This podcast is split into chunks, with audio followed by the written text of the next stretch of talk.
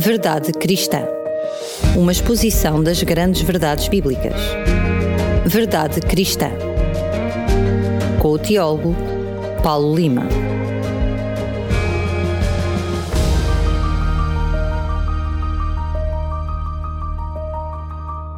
Estamos de volta para lhe trazer mais um Verdade Cristã e volta a estar na companhia de Paulo Lima. Paulina, mais uma vez, bem-vindo. Sim, Daniel, é um prazer estar contigo e com os nossos ouvintes, mais uma vez. Paulo, hum, já mencionaste uh, que hoje uh, iríamos para a terceira profecia, eu diria, não é os quatro cantos do Lusíadas, mas é os quatro cantos uh, deste servo de Avé. Sim. Hum, hoje será a terceira profecia deste mesmo profeta, o profeta Isaías. Sim, sim. Quer dizer, sabes que para mim as profecias são um dos aspectos da Bíblia que a tornam num livro fascinante. Eu gosto muito de estudar as profecias em geral, mas entre essas profecias gerais destacam-se as profecias messiânicas do Antigo Testamento. Este tipo específico de profecias faz referência ao Messias, Mashiach em hebreu, o ungido, que viria à Terra com a tarefa de reconduzir a humanidade para o Deus Criador. Estas profecias descrevem com detalhe o ministério e a vida do Messias e revelam os principais aspectos da sua missão. Entre as profecias messiânicas do Antigo Testamento encontram-se quatro composições poéticas presentes no livro do profeta Isaías, que são conhecidas pelos estudiosos como os poemas do servo de Yahvé. Eu já tive a ocasião de falar disso nos programas anteriores. Estes poemas descrevem a vocação, o ministério e a morte de um enigmático personagem designado por Isaías como o servo de Yahvé. Já tivemos a oportunidade de interpretar os dois primeiros poemas do servo de Yahvé, ou seja, Isaías 42, 1 a 7, e Isaías 49, 1 a 7 também. Fizemos isso já nesta série de programas. Hoje iremos procurar compreender o terceiro poema do servo de Yahvé, que se encontra em Isaías 50, versículos 4 a 9. O quarto poema do servo de Yahvé, presente em Isaías 52, 13 a 53, 12, será estudado no próximo programa. Mas vamos começar então por ler o texto da profecia de Isaías 50, versículos 4 a 9, onde está mais uma profecia messiânica sobre, no meu entender, sobre Jesus. Mas vamos ver o que é que o texto diz. O texto diz assim: O Senhor Yahvé deu-me uma língua de discípulo para saber auxiliar o fraco com uma palavra. De manhã a manhã ele desperta, sim, ele desperta o meu ouvido, para escutar como os discípulos. O Senhor Yahvé abriu-me o ouvido e eu não me revoltei, não recuei. Ofereci o meu dorso aos que me fustigavam e as faces aos que me arrancavam os fios da barba. Não ocultei o meu rosto às injúrias e aos escarros. Mas o Senhor Yahvé me socorreu, eis porque não fiquei confundido, eis porque coloquei o meu rosto como um sílex, e sei que não serei envergonhado. Perto está aquele que me justifica. Quem ousará querelar comigo?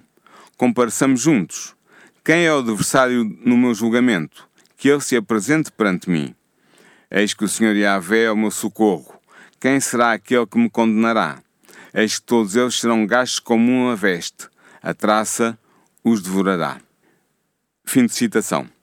Este poema, porque em hebreu é um poema de que se trata, Aliás, com, são todos. São é? todos, os quatro, são quatro, quatro canções, quatro cantos de, de Yahvé, do, do servo de Yahvé, porque são poemas, e este foi composto, como os outros, na fase final do longo ministério do profeta Isaías. Este ministério decorreu entre 739 e 690 a.C. Muito bem, eh, é interessante que estamos aqui no terceiro canto já, já podemos ter, uh, eu diria, alguma luz, uh, porque já vimos dois para trás e, e, agora lemos o terceiro.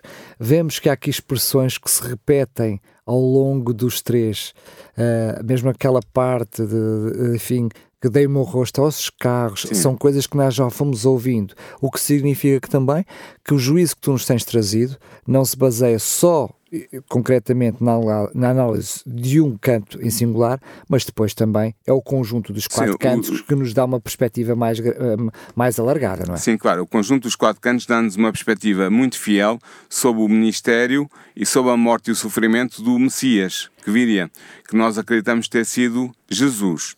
Por isso, em seguida, nós vamos interpretar também este texto, como já interpretamos o, os outros textos proféticos de Isaías, e depois vou no fim mostrar como ele teve o seu cumprimento histórico em Jesus de Nazaré. Começando então pela interpretação de Isaías 50, 4 a 9, que é o terceiro poema do servo de Avé.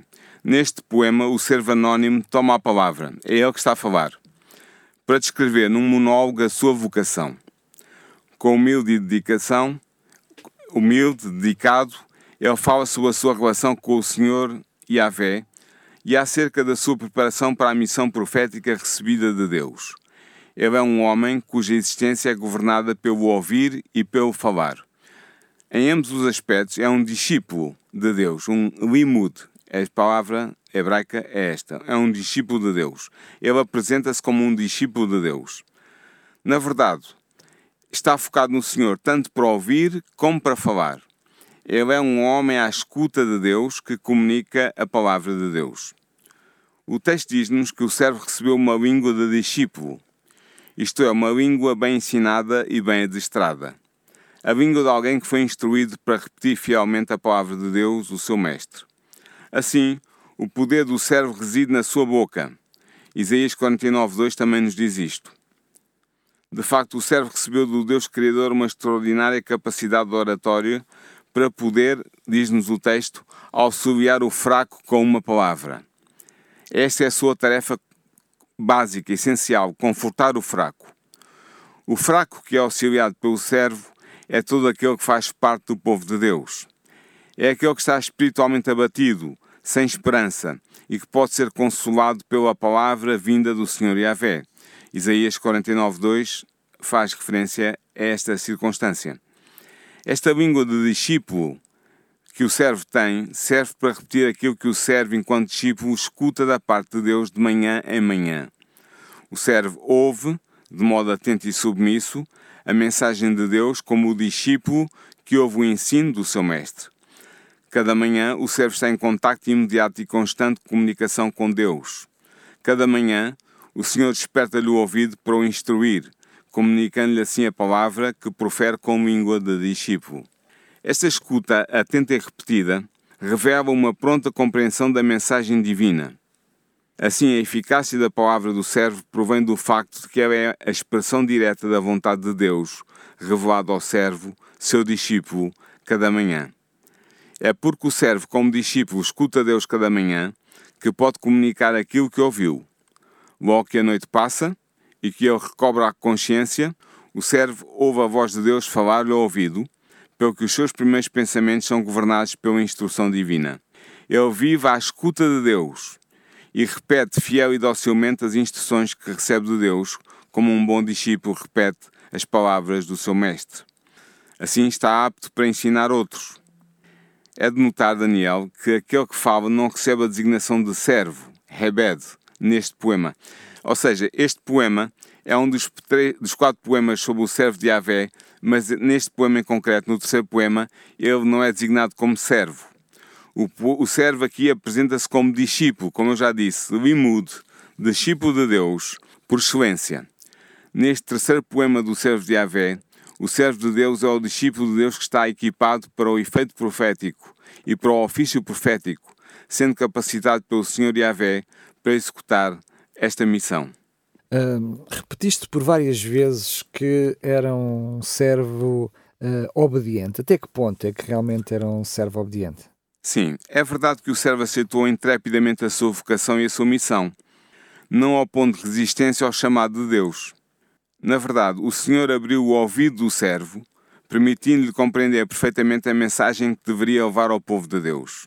Diante desta revelação divina, o servo recebeu com atenção e submissão as lições de Yahvé ele não se revoltou, a palavra é a palavra da profecia, ele não se revoltou perante os ensinos do Senhor, ainda que este tornassem difícil a sua missão, nem recuou face ao seu dever de comunicar esses ensinos àqueles que os deveriam ouvir, ainda que antevisse as prováveis consequências negativas dessa comunicação para si.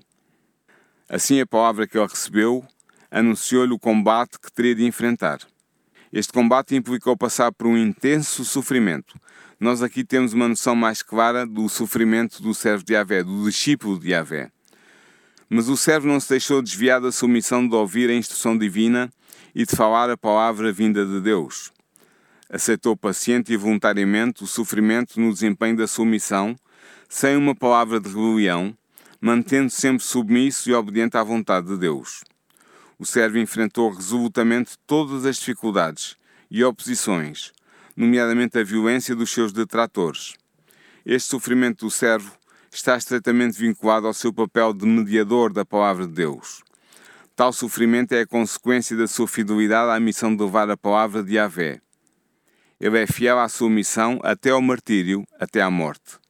De facto, o servo enumera os sofrimentos e as injúrias porque passou voluntariamente, como resultado do cumprimento da sua missão. Ele foi fustigado nas costas, o que além de ser doloroso era vergonhoso. Salmos 129, 3 e Provérbios 10, 13 e ainda Lamentações 3, 30 mostram exatamente isto, a vergonha que é ser açoitado para um judeu, para um hebreu. Arrancaram fios da sua barba ato doloroso destinado a envergonhá-lo. Nós vemos eh, eh, esta vergonha claramente exposta em 2 Samuel 10, 4 e em Neemias 13, 25. Era um ato vergonhoso ter alguém um, arrancar fios da barba. Depois injuriaram-no para o envergonharem publicamente. Cuspiram-no no rosto, o que era o cúmulo da injúria e da desonra para um judeu. Números 12, 14 e Deuteronômio 25, 9 mostram exatamente isso. E, sobretudo, Job 30.10 mostram a vergonha de ser tratado desta maneira. Ora bem, todos estes atos degradantes e humilhantes foram realizados por aqueles que não reconheceram a missão que Deus confiou ao seu servo e que não aceitaram os ensinos transmitidos pelo perfeito discípulo do Senhor Yahvé. Mas nada disto desencorajou o servo. Perante a ignomínia que viveu, perante a vergonha, o ser fala agora da sua plena confiança em Yahvé. Ele sabe que aquele que o chamou está ao seu lado nesta hora de tribulação.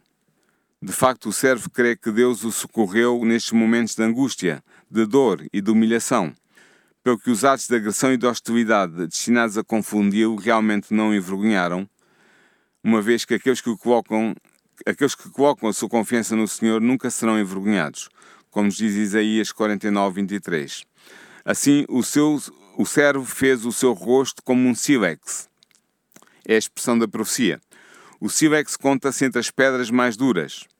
Portanto, esta expressão indica a determinação absoluta do servo para fazer face aos golpes e aos insultos, como se fosse incapaz de os sentir. Tal determinação deriva da sua aceitação voluntária das agressões e das ofensas que recebe por parte dos seus adversários.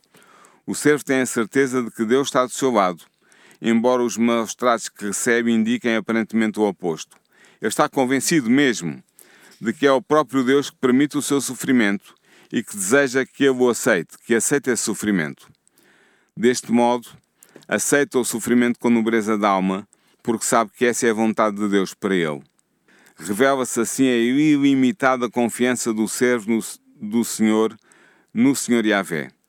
O servo é paciente e resiliente perante as agressões e as humilhações, porque Deus lhe dá forças para resistir. Ele sabe que Yahvé o justificará quando chegar o momento oportuno, e esse momento há de chegar. Na verdade, ele sabe que é perseguido, não por ter cometido o mal, mas por causa da sua vocação profética, que o liga fielmente a Deus. O sofrimento que tem de suportar não é de um homem culpado de crime, mas é de um homem justo diante de Deus sendo que vimos também no texto de Isaías que esse sofrimento teria um fim. Sim. Uh, o servo não será maltratado por muito mais tempo. A esperança que o servo tem de que finalmente triunfará é alimentada pela sua confiança absoluta no auxílio protetor do Senhor. A certeza que o servo tem de que Deus está do seu lado e de que pode intervir a qualquer momento é expressa através do desafio que ele lança aos seus adversários, aqueles que o agrediram e humilharam, para que movam contra ele uma ação legal perante o Tribunal Divino. Pois ele está convencido de que Deus o justifica e de que por isso ninguém realmente o pode condenar. Sabendo que o Deus que ele serve é o derradeiro juiz, o servo não duvida de que ele o declarará totalmente inocente e perfeitamente justificado. E assim confia a sua causa ao juiz supremo, o Senhor Yahvé. Colocando a sua confiança no julgamento de Deus, o servo enfrenta serenamente o julgamento humano. Em última instância, não será ele que ficará confundido e envergonhado.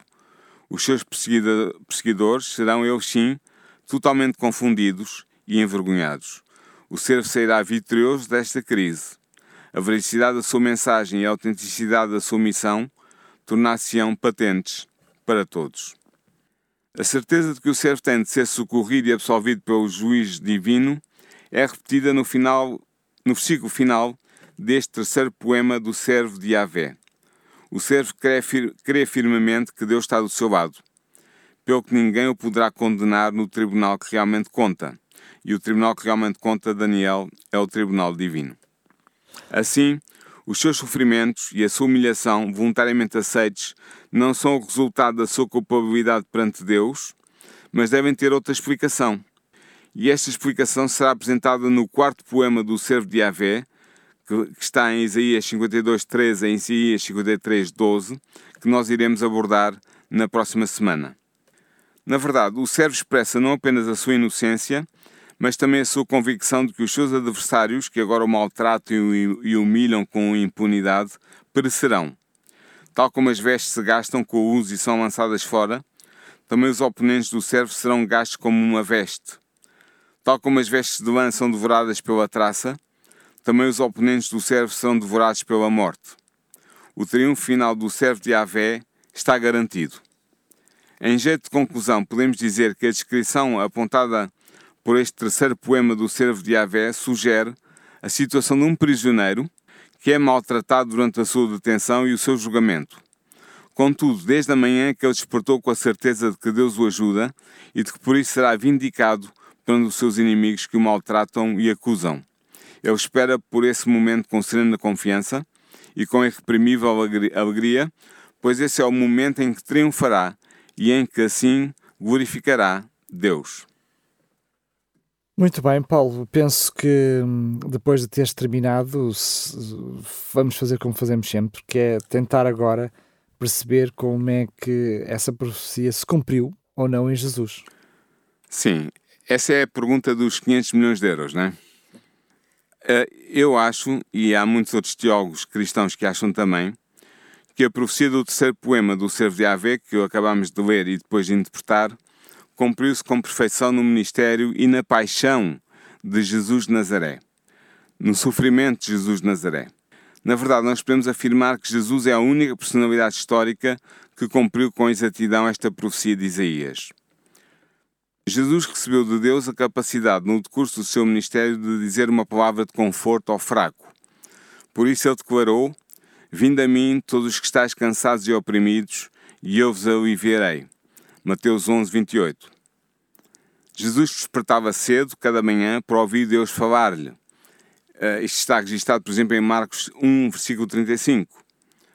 O que ele ouvia de Deus comunicava aos seus discípulos, como nos diz João 15, 15 e comunicava também ao mundo, como nos diz João 8, 26 e 28. A sua doutrina provinha da instrução divina. Por isso, Jesus disse o seguinte: Então conhecereis quem eu sou e que nada faço por mim mesmo, mas falo como o Pai me ensinou. Está no Evangelho de João 8, versículo 28. Embora a missão de Jesus fosse difícil de cumprir, pois implicava o sacrifício da própria vida, ele não se revoltou contra Deus, nem recuou perante o martírio. O Evangelho de Lucas, no capítulo 22, no versículo 42, diz-nos exatamente isso, tal como diz o Evangelho de João, no capítulo 18, no versículo 11. Depois de ter sido preso pelas autoridades judias e romanas, Jesus foi muito maltratado. Ele foi açoitado, por exemplo, Mateus 27, 26 diz-nos isso, há outros textos que eu poderia citar. Ele foi esbofeteado, Mateus 26, 67 também nos diz isso, e há outros textos dos Evangelhos que eu podia citar. Ele foi cuspido. Mateus 26, 67 diz-nos isso, e eu poderia citar muitos outros textos do Evangelho, que, uh, dos Evangelhos que uh, referem, referem este aspecto do sofrimento de Jesus. E ele foi escarnecido. Por exemplo, Marcos 15, 17 a 20 dá-nos relato amplo disso, mas eu podia citar Lucas ou Mateus também. No entanto, Jesus não ameaçou ninguém, mas entregou-se a Deus, aquele que julga com justiça. É interessante, 1 Pedro 2, versículos 21 a 23, diz exatamente isso. Jesus encarou seu injusto julgamento e a sua cruel condenação com uma absoluta determinação, pois sabia que teria que passar por ambos para cumprir a sua missão. Só para dar um exemplo, Mateus, Mar, perdão, Marcos 8, 31 ou Marcos 9, 31 falam-nos disto. Perante os seus juízos humanos, Jesus declarou que Deus daria no seu último dia, no último dia da história da terra, testemunho da sua inocência ao revelar que ele era de facto o Messias de Israel. Mateus 26, 64 afirma-nos esta, eh, corrobora esta profecia, tal como Marcos 14, 62 ou Lucas 22, 69. Sendo justificado pelo próprio Deus, Jesus seria considerado após a sua morte e a sua ressurreição como o Santo e o Justo. Isto é muito interessante. Estes epítetos são aplicados a Jesus no Novo Testamento, nomeadamente em Atos 13, versículo 14, 3, 14, assim é que é, mas também podemos ver, por exemplo, Atos 7, 52, ou Atos 22, 14, ou Hebreus 7, 26. Todos eles aplicam de alguma maneira estes epítetos de Jesus como o santo e o justo. Portanto, o que é que nós podemos concluir? Jesus cumpriu integralmente a profecia de Isaías 50, versículos 4 a 9. Na verdade, esta profecia permite compreender o, ministério, o mistério da paixão de Jesus. As ofensas e as agressões que Jesus Cristo teve de sofrer como servo e discípulo de Deus não impediram a realização do projeto divino, mas foram o meio pelo qual esse projeto foi concretizado. Ao viver a sua paixão, ao ser encaminhado para a cruz, Jesus revelou ser o servo sofredor e o discípulo obediente de Yahvé, profetizado por Isaías no seu terceiro cântico do servo de Yahvé. Ou seja, Jesus veio à Terra para cumprir a missão que Deus lhe confiou. Ele é o servo de Yahvé profetizado por Isaías. E sendo o perfeito discípulo de Deus, Jesus Cristo pretende fazer discípulos entre os seres humanos. Discípulos que sejam fiéis ao Deus Criador e por isso, Daniel, eu termino este programa com um apelo, como tenho vindo a fazer nos programas que temos dedicado a estas profecias de, Isaías, de Isaías. E esse apelo é muito claro e é muito direto. Caro ouvinte que está a ouvir este programa, que provavelmente ouviu os anteriores, aceite o convite de Jesus e torne-se por meio de fé nele num discípulo de Deus. Aceite Jesus, o servo de Yahvé, como seu Salvador e a sua vida não será a mesma. Muito bem, obrigado mais uma vez, Paulo Lima. Vamos aproveitar ainda a deixa para si que está desse lado e que tem acompanhado estes programas. Ainda falta, hum, hum, se, não, se não teve a oportunidade de acompanhar os programas anteriores para compreender na perfeição e na plenitude esta profecia, pois bem, esses programas estão disponíveis em radioexcess.novotempo.com pt. No próximo programa vamos ainda ter uh, a oportunidade de ter o último canto, uh, portanto, desta profecia, para desta forma fecharmos estas quatro profecias, barra uma profecia dividida em quatro e complementada entre si. Mas, uh, Paulo, como é que vamos terminar então no, no próximo programa? Sim, o próximo programa eu dei-lhe por título Jesus, o servo sofredor. Uh, é talvez. É o, programa que tem, é o título que tem acompanhado todos estes quatro programas. Não? É? Mas, mas neste, neste, nesta profecia, que é a profecia de Isaías 52.13 a 53.12, dá-se grande destaque ao sofrimento do servo de Yahvé, por isso é que agora intitulei o programa assim, o servo sofredor, dá-se grande destaque ao, servo, ao sofrimento do servo de Yahvé, e vê-se qual é o sentido desse sofrimento. Não é apenas a descrição do sofrimento que ele teve que suportar, mas as razões, as causas e os motivos que levaram Deus a permitir que ele suportasse esse sofrimento. E depois vamos ver se essa profecia, a última profecia, o último canto do servo sofredor ou do servo de Yahvé em Isaías, se aplica ou não a Jesus Nazaré.